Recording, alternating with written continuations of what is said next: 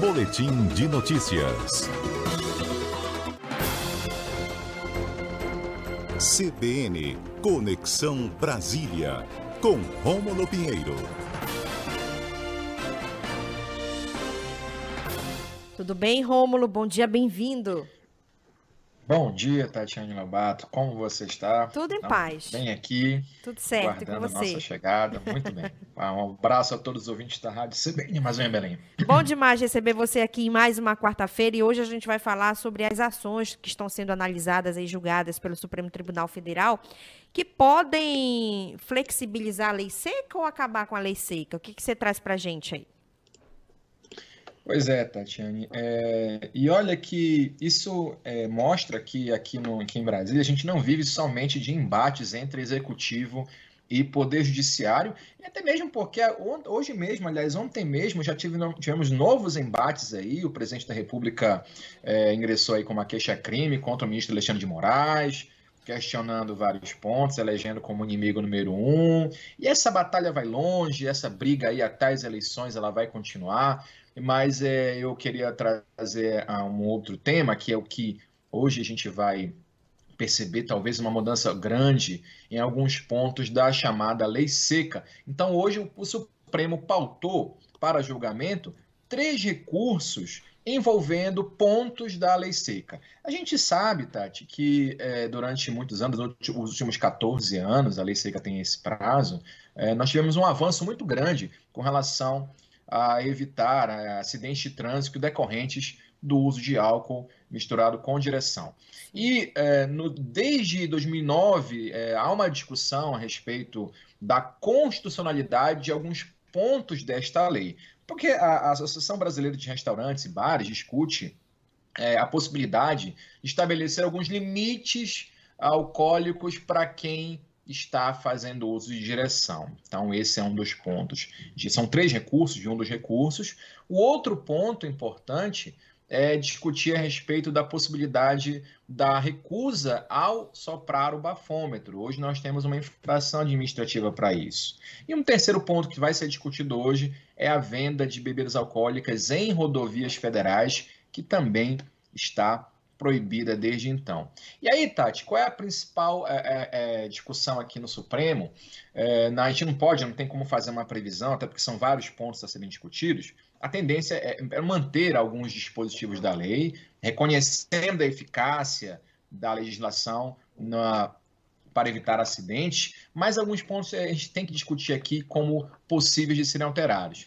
Por exemplo, no caso da, da, dos limites alcoólicos para direção, ou seja, alguns tipos de, é, é, de limites de uso de álcool para a ingestão é, e direção, a, a, Brasel se, se, é, se bate aí contra um posicionamento da lei, mas tem aí uma organização, a Organização Mundial de Saúde, a OMS, é, indica uma tolerância de até meio grama por litro no sangue e até 2 gramas de litro por sangue, a depender da idade, da compleição física. Então, há estudos técnicos indicando alguns limites, né, como possíveis para a direção sem qualquer prejuízo de percepção, de raciocínio, de reflexão. Alguns países também autorizam, com base nessas indicações da OMS, ter uma tolerância maior, com base nessas, nesses, nesses índices, para direção e álcool.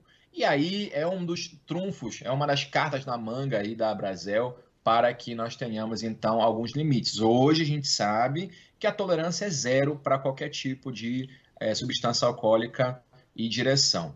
E aí o argumento contrário, a gente também é, compreende essa questão aqui da, da, do recurso. O argumento contrário, Tati, é que no nosso país aqui nós temos visto um crescente aumento do número de infrações de trânsito que decorrem aí de pessoas que perdem a própria vida ou que ficam incapacitadas para o resto da vida. E isso poderia, talvez, na visão de alguns ministros do Supremo, que a gente tem algum contato e tem algumas informações, pelo menos dois deles entendem, que é, no momento em que nós temos aí um avanço no número de mortes, mesmo com a lei, a, afrouxar as regras estabelecer limites alcoólicos poderia dar a impressão de que algumas pessoas vão tentar né, fazer essa limitação, ou seja, tomar dois, dois copos de cerveja uma cerveja para tentar ficar nesse limite e dirigir.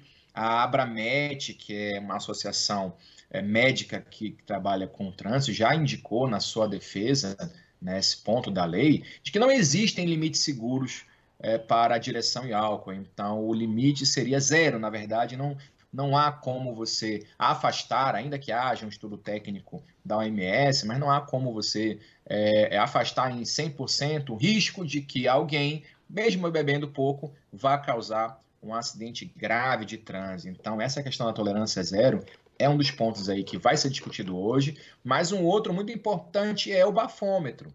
Para quem não sabe, esse ponto aqui, Tati, tem repercussão geral. Ou seja, o que for decidido hoje com relação ao bafômetro vai decidir, vai ser de base, servir de parâmetro para todas as decisões dos tribunais inferiores. Então você vê só como é que funciona.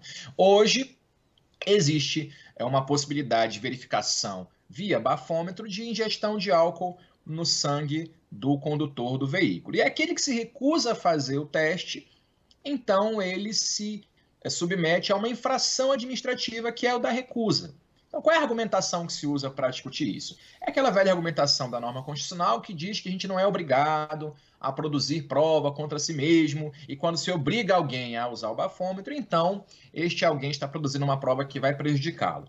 Hoje não há mais essa obrigatoriedade. No entanto, há uma infração administrativa que as consequências são muito semelhantes a quem está alcoolizado dirigindo. E aí a, a, discussão é exatamente essa. Bom, por mais que não haja obrigação de eu usar o bafômetro, mas à medida que alguém me impõe uma sanção, uma responsabilidade por não usar, também está ferindo meu direito a não me autoincriminar. E aí também o Supremo vai se posicionar sobre isso. A tendência é que nesse ponto não haja alteração na lei, até porque aí nessa, nessa questão não há realmente uma forçar, forçar o, o, o condutor a usar o bafômetro. Existem outros métodos para discutir essa questão, para identificar se a pessoa está alcoolizada ou não. Nesses casos, o exame clínico consegue perceber facilmente os indícios de que a pessoa está alcoolizada e o que se quer aí com o recurso é, na verdade, retirar essa infração administrativa que impõe-se a alguém que se recusa a fazer o bafômetro. Então, aí teria-se, então, uma outra possibilidade, levar a pessoa ao IML, fazendo, exame, fazendo exames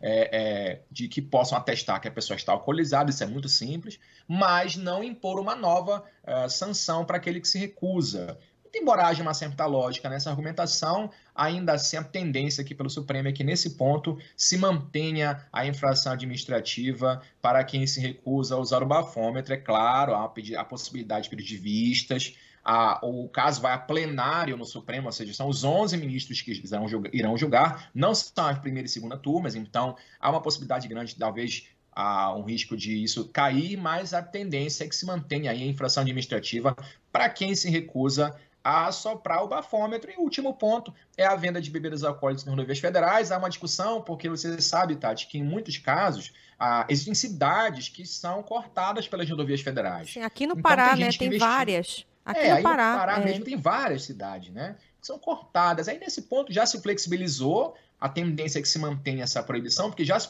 flexibilizou em períodos urba, perímetros urbanos, nessas rodovias federais, e o que está mantido aí, fora desses perímetros, está mantida a proibição, mas é, é, importante que a gente venha aqui ficar atento, porque, é, e aqui é uma opinião dos ministros, de alguns ministros, e a opinião desse aqui, que nos fala que a, a, a, direção e álcool já avançou muito a legislação Sim. e qualquer mudança nesse sentido seria claramente um, um retrocesso a um grande avanço que nós tivemos nessa, nessa política pública, legislativa inclusive, de evitar morte no trânsito. A gente tem aí um, um dados informando numa diminuição da fiscalização, ou seja, alguns, alguns estados estão diminuindo a fiscalização, ou seja, já está aí em declínio aí o uso da lei seca, mas a gente entende que uma vez moldadas essas regras, aí nós teríamos aí o tiro de misericórdia na legislação, o que não é desejável para nenhuma sociedade que luta pela manutenção dos direitos fundamentais do cidadão de não morrer num acidente de trânsito